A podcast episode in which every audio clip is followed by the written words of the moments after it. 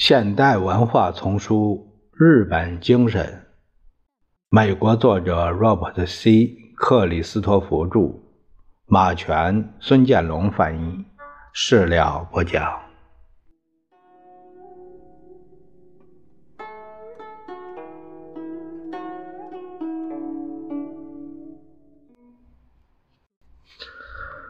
虽然日本经济中现代部分和传统部分的精神基础在许多方面都是一致的，但在有些小企业中，比在大企业中有更纯粹的表现形式。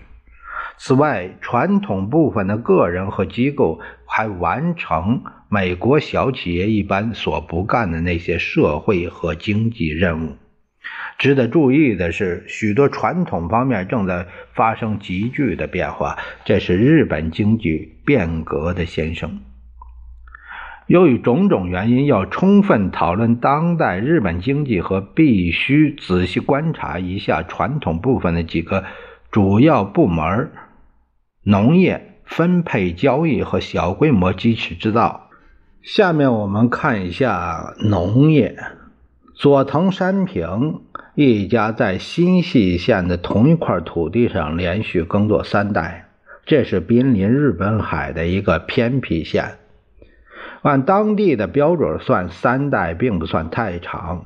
木原先三家离佐藤家几英里，他坦率地承认，他种的地，就我们所知，属于这个家族成员已经有四百多年了。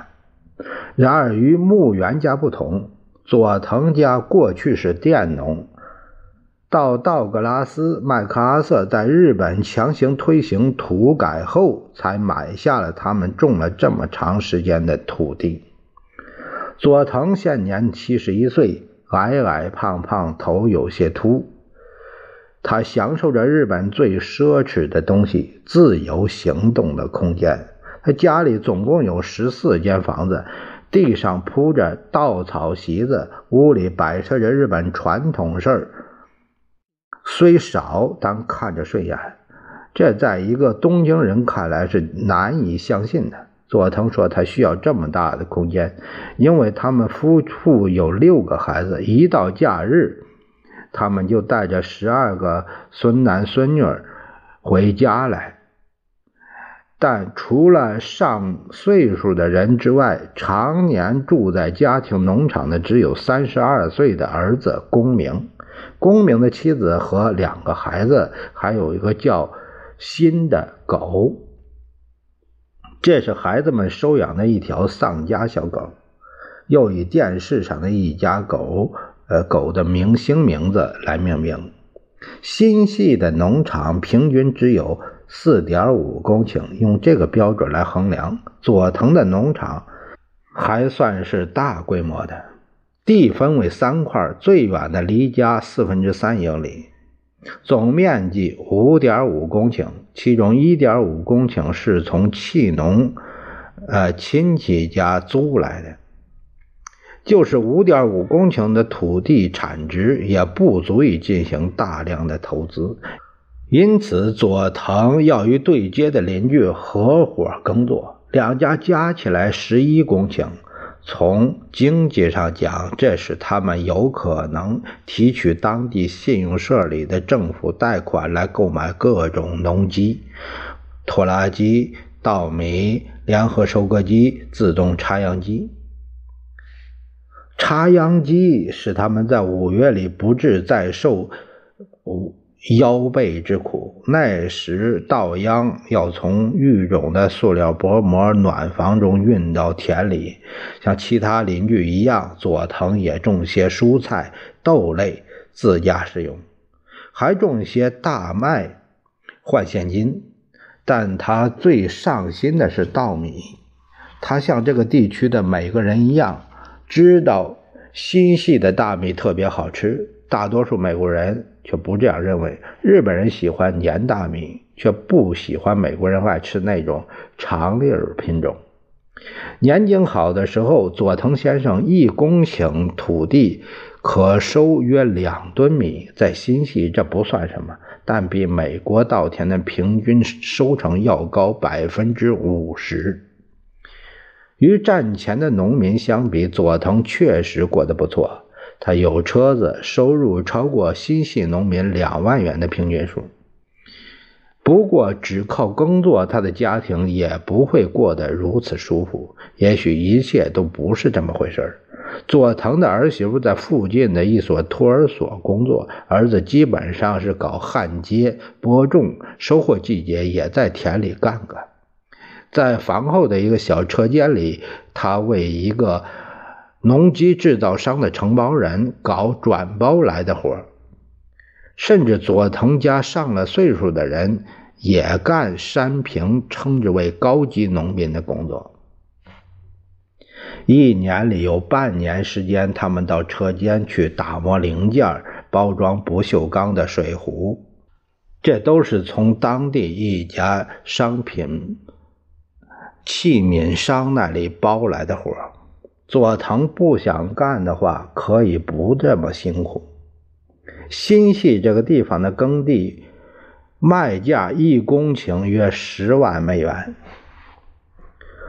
这就是说，从纸面上讲，它有五十万美元左右的地产。但是如果他卖掉农场，税收就会吞掉利润的一大部分。那时候他怎么办呢？佐藤是一个典型的日本农民。一是因为他比大多数人地多，二是他愿意与邻居分享机器设备和田地。出于利利益上的考虑，日本政府想方设法鼓励发展这种关系。但由于各地的农民都顽固的保持独立，大多数日本农民喜欢在他们那小块土地上当无可非议的领主。佐藤一家不能单靠耕地为生，这反映了农村一种普遍的情况：日本农民中只有百分之十三完全靠土地为生，百分之七十多的农民收入更多的来自外快，而不是种地。换言之，日本农民大多数呃只是兼职农民。尽管如此，政府仍需要进行干预。才能保持日本的农业人口有一种经济上的流动性。如果任其自然，日本的农民在国际上就没有竞争能力。日本的农业总产值远比美国低，但日本农业工人是美国的两倍。由于这种或那种原因吧。呃，包括是大量的施用化肥，日本农产品的成本比过去高了。在美国，生产一吨大米的成本是四百二十美元，在日本是一千二百美元。从理论上讲，如果麦克阿瑟的土改造成大量小农场能组合成大规模的高效组织的话，这个问题也可以部分得到解决，但从政治上讲，这是不可能的。因此，日本政府只能对农业的大部分进行补贴。举个明显的例子，一年全部的稻米都要由政府以高于世界市场的价格买下来，然后再以低价卖给消费者。即使没有直接补贴，也有间接补贴。日本养牛的农民在生产的价值上仅次于种田的农民，他们受到对外国牛肉进口限量的保护。柑橘种植者也同样免于同外国柑橘类水果来竞争。这一切对日本社会的压力是很大的。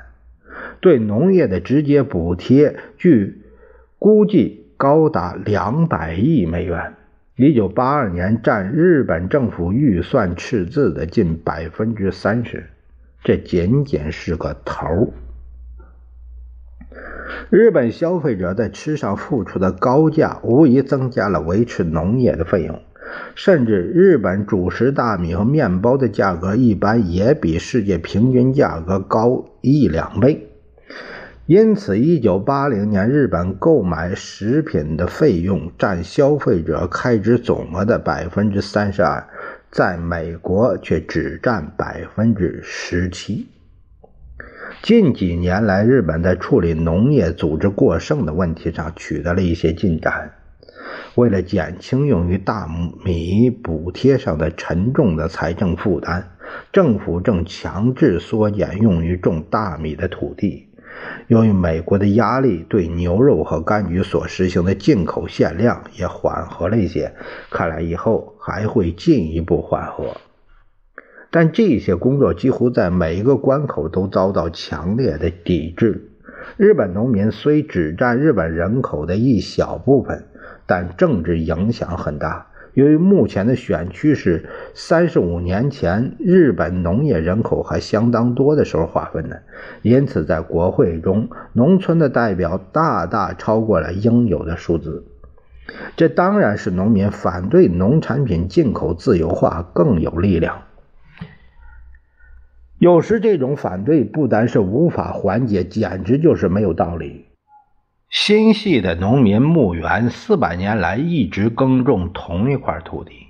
一九八二年我去访问他时，他说：“允许进口美国大米是非常危险的。虽然大多数日本人是不愿意吃美国大米的。”他晃着一瓶加利福尼亚出的米酒，他很不愿意承认这是质量最好的，解释说：“日本的米酒酿造商用去大量的米。”可到自由市场上一看，他们发现加利福尼亚大米比本国的便宜，而且也能满足他们的要求。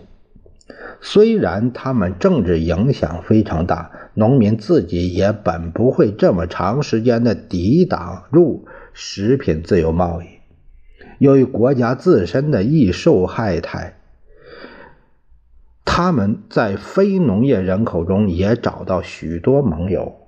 一九六零年，日本能为自己提供食品需要的百分之九十，可现在只有百分之七十是自给自足。这对一个大国来说是最低的比例。它显然意味着外来食品若有大的中断，日本会吃不消的。在官僚中和日本经济的现代部分中。越来越多的日本人认为上述情况是不可避免的，并把农业自己的梦想看作一种古老的生存方式。日本最大的超级市场商中内永夫甚至把这种方式说成是可笑的。实情也是这样。